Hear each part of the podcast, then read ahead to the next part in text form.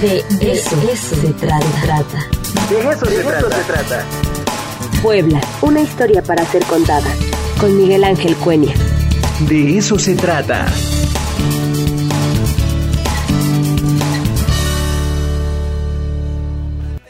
Bueno, ya está con nosotros el doctor Miguel Ángel Cuenya. ¿Cómo está, doctor? Muy bien, muy contentos, pero bien, bien, bien, por supuesto. ¿Eh? Acá como toda la semana nos Bueno, eh, yo digamos, considero que el mes de septiembre es un mes muy especial eh, para nosotros, en primer lugar por las efemérides correspondientes al mes de la independencia, pero también es el mes en el cual se conmemora la fundación de la ciudad de Puebla o la segunda etapa de la fundación de la ciudad de Puebla. Eso yo creo que es un tema importantísimo, este segundo eh, problema. ¿Por qué? Porque nos faltan, digamos, este año, a la semana que entrante, el 29, se cumplen 490 años de la fundación de la ciudad y ya se debe comenzar a trabajar, a preparar los festejos del 500 aniversario de la fundación de la ciudad. Es decir, este es un tema, un tema muy, muy importante porque si no va a suceder lo de siempre, que 15, 20 días, un mes antes empiezan los preparativos y la efemérides pasa normalmente desapercibida.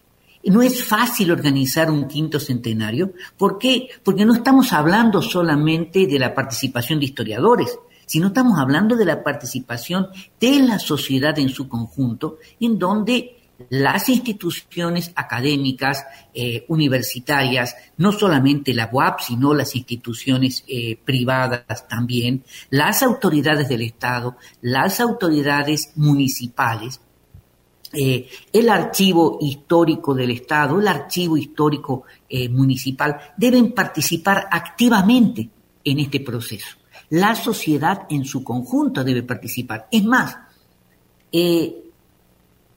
nosotros deberíamos preguntarnos que hoy un niño que tiene 10 años o que tiene 15 años, un jovencito, dentro de 10 años va a tener 20 o 25 y van a ser los verdaderos protagonistas de este, de este proceso o de este acontecimiento tan importante y en donde debemos reflexionar qué ciudad tenemos, qué ciudad queremos tener dentro de 10 años. Es decir, no pasa por rendirle culto a los héroes de bronce, sino hacer una gran reflexión y una gran participación de toda la sociedad en su conjunto, en donde hacemos de el quinto centenario de la fundación de la ciudad verdaderamente un festejo, verdaderamente un acontecimiento cultural, un acontecimiento social de, primer, de, primera mano. Es decir, lo que yo estoy planteando que hace falta organizarse, ¿eh? que es indispensable organizarse, que las autoridades implementen diversas actividades, que se comiencen a hacer investigaciones no sobre la ciudad en sus orígenes, sino sobre todo el proceso de la evolución de la ciudad. Es más, debemos reflexionar sobre lo que es la ciudad hoy, una ciudad de 1.700.000 habitantes, de una gran metrópoli, en donde tiene toda una historia, tiene un presente, tiene un futuro promisorio y que nosotros debemos reflexionar. Eso es un poco lo que yo pensaba eh, y era la idea de platicar el día de hoy y la semana entrante ya entrar con la efeméride específica porque nos toca el día 29, ¿no? Eh, pienso que este es un tema muy, muy importante. no importa eh, cuál es la ideología del gobierno de turno, cuál es la propuesta del gobierno de turno para las actividades cotidianas, sino que todos en conjunto, todos debemos impulsar este tipo de actividades, de tal manera que en la medida en que se vaya acercando la fecha, nosotros podamos ir ya avanzando, ir incentivando a la sociedad sobre lo que implica el quinto centenario, cinco siglos. Por ejemplo, en España, cuando se conmemoró el quinto centenario de la llegada de Colón a territorio americano, fue un acontecimiento que se preparó con más de 10 años de antigüedad, digamos, durante más de 10 años. Cuando acá nosotros eh, tenemos este es el año del bicentenario de la independencia, Más allá de decir nos, nos gusta o no nos gusta Iturbide, no ha pasado. Es decir, es un, e, un evento que ha pasado verdaderamente eh, desapercibido, salvo algunos eventos públicos, sí que se hicieron en el gobierno federal, pero se tendría que haber participado la sociedad de todo el país. Es decir, es un acontecimiento importantísimo. Así como, por ejemplo, cuando en Francia se conmemoró el bicentenario de la Revolución Francesa en 1989, el gobierno de Francia solicitó a grandes historiadores que escribieran una nueva historia de la Revolución Francesa. Que de alguna manera esa nueva historia vino a romper una serie de esquemas, una serie de problemáticas, vino a reactivar toda la problemática y a reflexionar sobre si la Francia contemporánea partía de 1789 o no. Nosotros debemos un poco también pensar qué fue la ciudad, qué hizo la ciudad en, eh, en el año 1921. Y festejó. La ciudad y el país festejaron en 1921 no solamente el centenario de la independencia, sino también hubo festejos del cuarto centenario de la fundación de la ciudad.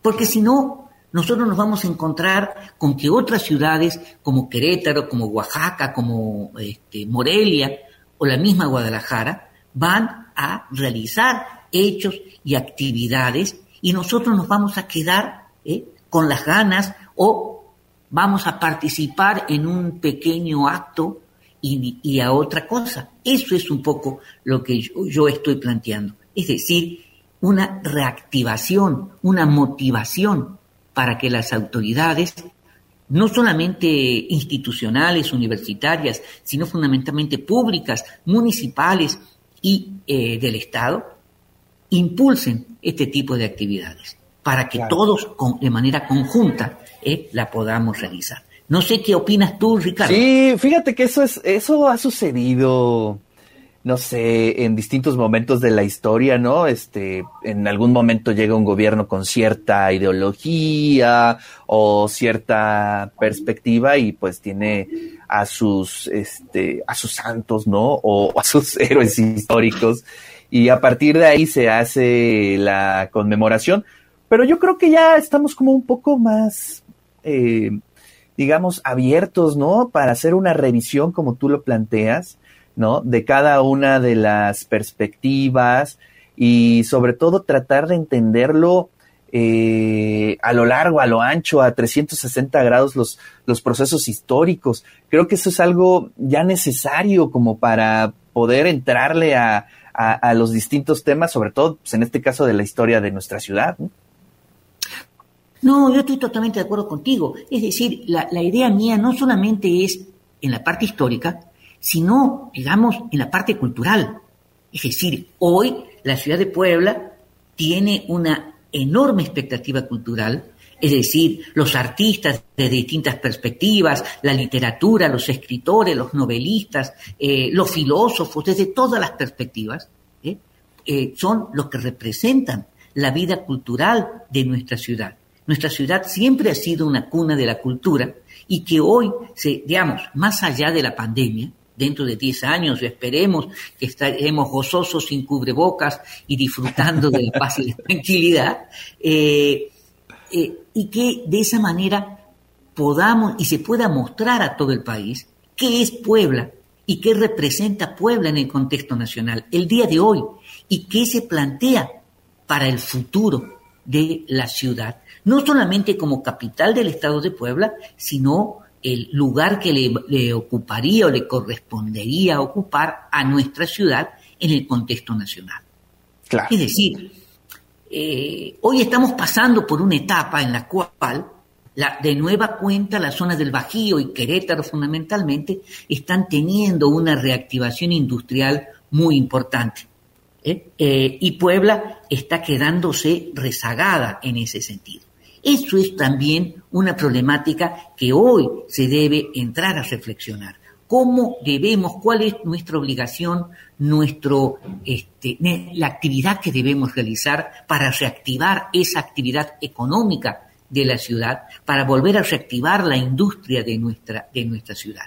y que de cualquier manera forman parte ¿eh? de lo que sería el futuro de la ciudad y pensar rumbo a la siguiente conmemoración, que sería dentro de 10 años, dentro, bueno, dentro de 20, de 15 o de 50 años.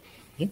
Es decir, cuando la ciudad cumplió 475 años, la, la, universidad y el ayuntamiento de Puebla eh, hizo una serie de eventos, una serie de acontecimientos y otorgó, yo recuerdo, 475 este, certificaciones o diplomas a 475 ciudadanos distinguidos de nuestra ciudad.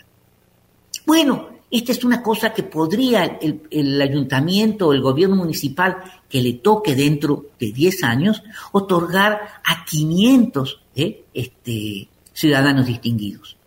Y no solamente en el ámbito de la cultura, en el ámbito del deporte, en el ámbito de la industria, de la economía, del comercio, es decir, toda la sociedad en su conjunto rumbo a estas actividades, a estas efemérides. ¿eh? Se han rescatado del archivo eh, algunos eventos o algunas actividades que se hicieron, tanto en 1910, que, que se hicieron actividades muy, muy, muy importantes, en la época, a finales de la época del gobierno de Porfirio Díaz, como en 1921, a pesar de la situación de la, de la revolución, pero, digamos, es, eh, es responsabilidad nuestra ¿eh? impulsar este tipo de actividades y llevar adelante directamente eh, claro. los festejos. ¿no? Bueno, pues ahí está ya la propuesta y, y esperemos que se sea escuchada. Ojalá, ojalá. De cualquier manera, nosotros la semana que viene vamos a entrar de manera específica a hablar de una perspectiva histórica sobre la fundación de la ciudad el 29 de abril de 1531 eh, y hacer algunas reflexiones sobre el tema y volver de alguna manera a tocar toda esta problemática que este es el punto de arranque. No podemos dejarnos pasar el tiempo porque después el tiempo se nos viene encima y eso es un parte de los grandes problemas que después se nos presentan a nosotros. Es decir, a eso es lo que me estoy refiriendo, ¿no? Claro. Bueno, pues ahí está la, propuesta, doctor. Muchísimas gracias. No, gracias. Y bueno, pues se están preparando ya los motores para la celebración. para la Gracias, Ricardo. Un abrazo. Oiga, y, estaremos la siguiente semana, doctor, este, eh, platicando sobre su libro, ¿no? La siguiente semana, este, sobre el libro de la influenza, que espero que ya haya salido publicado, aunque nuestro director editorial diga que es una publicación casera, chiquita y local, cosa que no es cierto, pero bueno, no importa. Con mucho gusto vamos a estar nosotros acá. Él sí lo va a escuchar y después me va a responder. Este no, claro, eso es el día 28, me dijo, ¿no? Me comentó. Exacto, el próximo martes estaremos, creo que por aquí, charlando sobre el libro. Este, parece que a las nueve de la mañana o algo así. Ya lo, ya lo. Sí, sí, claro que sí. Y el jueves estaríamos en nuestra columna hablando ya de la efeméride de la Fundación de la Ciudad. Así es. Bueno, vamos a estar aquí charlando sobre ese libro.